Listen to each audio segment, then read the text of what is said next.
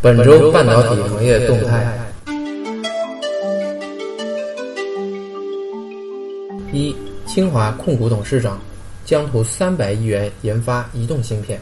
最近啊，清华控股的这个动作频频。他们的董事长徐景洪接受了中国日报的英文版采访说，为了尽快追赶高通，他们会在未来几年内投入三百亿元甚至更多研发移动芯片。呃，同时呢，他们也有意和微软或者是 Facebook 开展合作。七月份的时候啊，彭博社曾经报道过，清华控股下面的紫光已经斥资了一亿美元收购了一个移动操作系统的公司 Acdyne，所以这两个事情呢是可以联合起来一起去考虑的。当然，也欢迎在 William 的这个微信公众号里面扩展阅读那篇文章《紫光的野心在哪里》。很显然呢，紫光其实已经成为了中国半导体 Fabulous 的领头羊，这毫无疑问。中电自主芯片已研制完成，九月份参与政府采购招标。这个自主芯片呢是中电 CEC 旗下的叫中软中国软件与技术服务股份有限公司完成的。实际上呢，我据我了解，它是接了国家的这样的一个项目。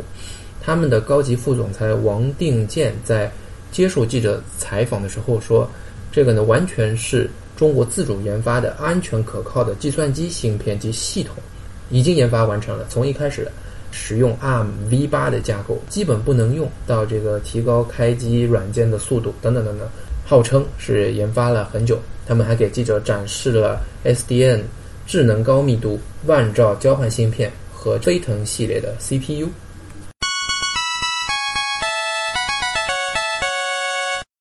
第三，马威尔十亿美金大甩卖，大唐联兴欲接盘。马威尔曾经他下面的手机业务呢，价值三十到四十亿美金，但大家都知道他一直在考虑卖，只是卖给谁的问题。啊，当然很多人都会问说，哎，那到底是哪一家呢？会不会被卖呢？我觉得这问题实际上没法回答，因为在董事会与另一家公司。真正考虑做出决策之前，一切都只是传传闻，就像 iPhone 到底长什么样一样的，你是不可能知道的。网友评论说：“马威尔是个神奇的公司，它在存储、网络设备、手机芯片一系列产品系列中都有过非常惊艳的产品，领先竞争对手一大截。那比如一四年，马威尔领先高通、联发科，率先推出四 G 芯片，一度占领百分之三十的市场。但是好景不长。”等到竞争对手的产品出现以后，马威尔就迅速被超越了。所以呢，业内都戏称马威尔叫一代枭雄。这个也很有意思，因为你只要敢做，定位准确，是可以领先市场先做出来的。但是如果常常这样，那我觉得马威尔其实还是有它的这个独特本领的地方。第四条，三星三十亿美元再砸越南扩建屏幕工厂。啊，二零一四年七月份的时候，三星投资十亿美元开了越南的工厂。这个工厂呢是属于三星的 Display 显示器部门，负责屏幕的制造。呃，到最近呢，路透社收到消息说，三星正在准备向越南再投资三十亿美元，继续扩充屏幕产能。显示屏呢制造是属于劳动密集产业，相比中国在越南建厂呢。将节省三星的开支。三星本身也打算到二零二零年投资全部到位之后，越南就变成三星最大的屏幕制造基地。实际上，中国就做的风风火火二十年的 Fab Test Assembly 又何尝不是密密麻麻的人员密集型啊？而远远大于资金密集型和技术密集型这样的一个产业呢？威廉，大家都知道啊，原先在华虹工作，这对面就是日月光。日月光收购的 GAPT，一到下班的时候。把这个我们同事都吓坏了，日月光浩浩荡荡的班车群开出来，多少的这个 operator 在里面，这非常吓人。第五条，响应中国新号召，湖北。设三百亿元基金投资集成电路产业。湖北集成电路产业投资基金呢，五日在武汉东湖国家自主创新示范区注册成立，规模不低于三百亿元，成为湖北省目前最大的产业投资基金。下面呢是以湖北省武汉市东湖高新区三级财政资金为引导，将来呢重点投资集成电路芯片制造，兼顾设计、封测、上下游通过设立子基金和专项金融服务平台呢，基金还将对接海内外资本市场，推动武汉打造千亿级的集成电路产业。武汉已经是光谷了，这个湖南又半导体国科，大家都知道嘛，这第一批拿到了母基金的投资。那武汉还定位一些集成电路制造，不知道优势在哪。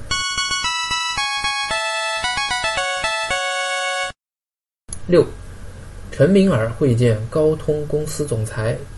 德里克·埃伯利，实际上这个事情呢，我觉得至少已经规划了三个季度了。之前我在微信里面也有提到过，贵州呢在省会和地方之间建了一这个贵安新区，是一个完全的新区。旁边从谷歌这个地图上我们看到的都是山，然后呢，它独特的地理环境，第一，全年温度这个非常适宜，呃，不高不低。第二呢，这个它贵州有很多山洞，像马云啊，还有像有些。致力于做大数据的公司都把大量的服务器放在里面，非常省能量。然后贵州对外呢也已经有建这个高铁到深圳等等很多地方，也附近有大学资源。再说贵州整个都会把自己的战略中心定位为互联网加，准确的说就是大数据。马云对贵州的评价实际上是非常高。那我们看新闻，贵州省长陈明尔呢在贵阳会见了高通公司的总裁，呃，一波人的对。都都在啊，常务常务副省长啊，副省长等等。高通的这个总裁德里克·埃伯利说：“虽然这个到贵州的时间比较短，但是对贵州发展所做出的努力和取得的成绩留下了深刻印象。近年来呢，数据中心已经成为发展快速的行业，服务器芯片等核心产品的市场需求越来越大。相信双方的合作项目一定会取得成功，产生重要的影响。”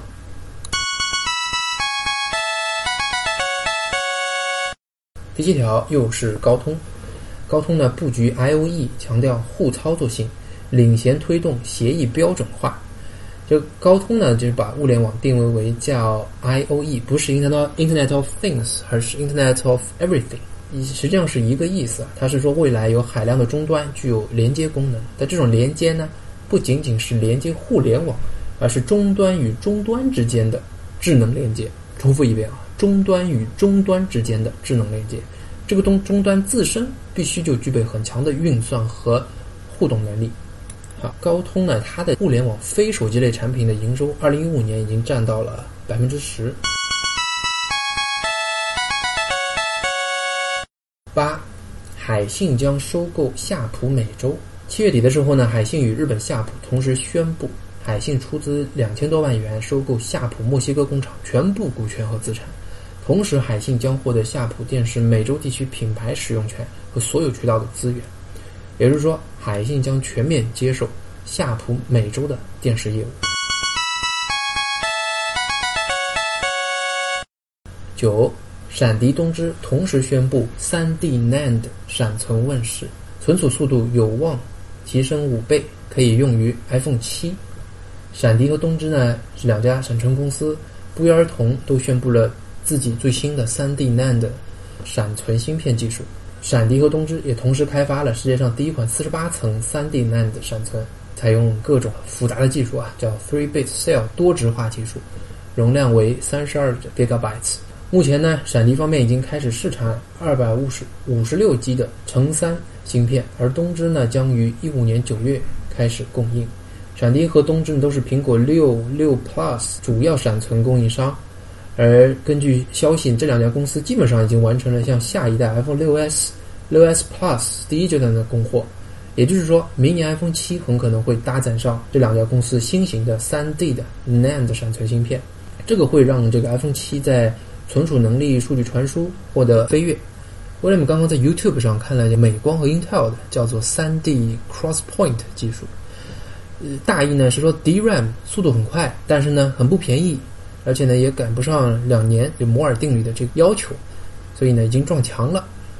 那么 NAND 呢，速度慢，价格是便宜，所以呢，就英特尔和美光他们开发了叫 3D Crosspoint，就是叫 3D X Point，叫实际上发音叫 3D Crosspoint。这玩意儿呢，能满足他们的三个要求：第一，速度快，是 NAND 一千倍；第二呢，不贵；第三呢，它是非易失性的，满足这三个要求。大家可以关注一下。好，第十条，又是高通啊，高通 Authorus 与这个宽带网络芯片制造商 e c a n u s 达成了收购协议。e c a n u s 实际上是个很小的，我印象中是一个以色列公司，一共就四千七百亿美元，这个呢，证明高通在三 G、四 G 市场的蜂窝无线电技术以及用于多用途的其他通讯芯片之外，希望进一步扩大其业务领域和服务范畴。Ecanus 呢是一家可为企业办公和网关解决方案提供超高性能宽带网络半导体和软件的公司。其实大家如果有机会看这家公司财报的话，你就会发现连年失血，整个公司大概一年也就一百个 million 差不多了。所以高通差不多五五倍 revenue 收购。但是呢，同时获得他的资产，而且呢，要承担不坏处是承担他的债务。我觉得 Ecanos 董事会一定很开心啊，这赶紧卖了吧，这做的多辛苦，还连年在亏。我之前有问过博通的这个做 BD 的人，觉得说这家公司基本上是 going nowhere。所以高通反正有钱嘛，就先收购。好，这期我们就说到这儿。呃，对了，呃，我呢在苹果的 Podcast 播客上，您只要搜索。猎头 William，或者在喜马拉雅平台搜索一样的关键词“猎头 William” 或者“半导体行业动态”，都能够找到我。我们多层次见面我还有个微信号公众号“半导体行业动态”。